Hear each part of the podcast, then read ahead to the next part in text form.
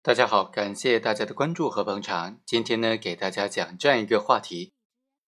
派出所的民警办错案了，最终导致了冤假错案。那么，他构不构成犯罪呢？构成什么犯罪呢？应不应该以滥用职权罪或者徇私枉法罪来追究他的刑事责任呢？通过今天这个案例故事，和大家简单的来聊一聊。公诉机关就指控。本案的主角张某，他在任这个派出所的所长的时候，曾经侦办过翟某涉嫌抢劫一案。在诉讼期间，严重不履行侦查的职责，不按照刑事诉讼法和公安机关办理刑事案件程序规定，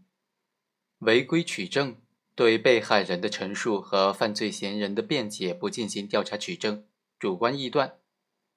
张某在汇报案情的时候，不如实的汇报被害人翟某辨认抢劫行为人没有辨认出来，以及派出所对于赵某不具有作案时间的辩解进行侦查核实等等关键的情节，最终导致了赵某被涉嫌抢劫罪被刑事拘留。在另外一个主角高某在审核这个案件的时候，违反证据程序的规定，对赵某的辩解不进行查实。盲目的将案件报送到公安机关的法制预审科，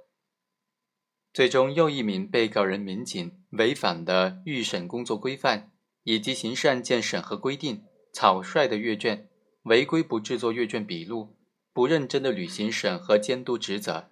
就向人民检察院提起了逮捕。检察机关首先是做出了事实不清、证据不足的不批准逮捕决定，之后被告人张某甲。高某和张某乙仍然认为赵某涉嫌抢劫的案件事实是清楚的，仍然不进行补充侦查，并且之后以赵某等人涉嫌抢劫罪向检察院移送审查起诉。最终经过检察院的审查，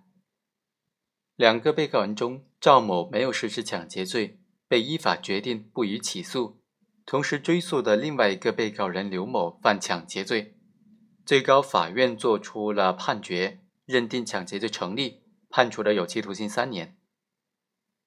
赵某被刑事拘留之后，一直到有关的省市部门进行上访。刘某被判决之后，他的家属也一直到各地省市部门进行上访，并且在互联网上发布微博陈述案情，给公安机关的形象造成了恶劣的社会影响。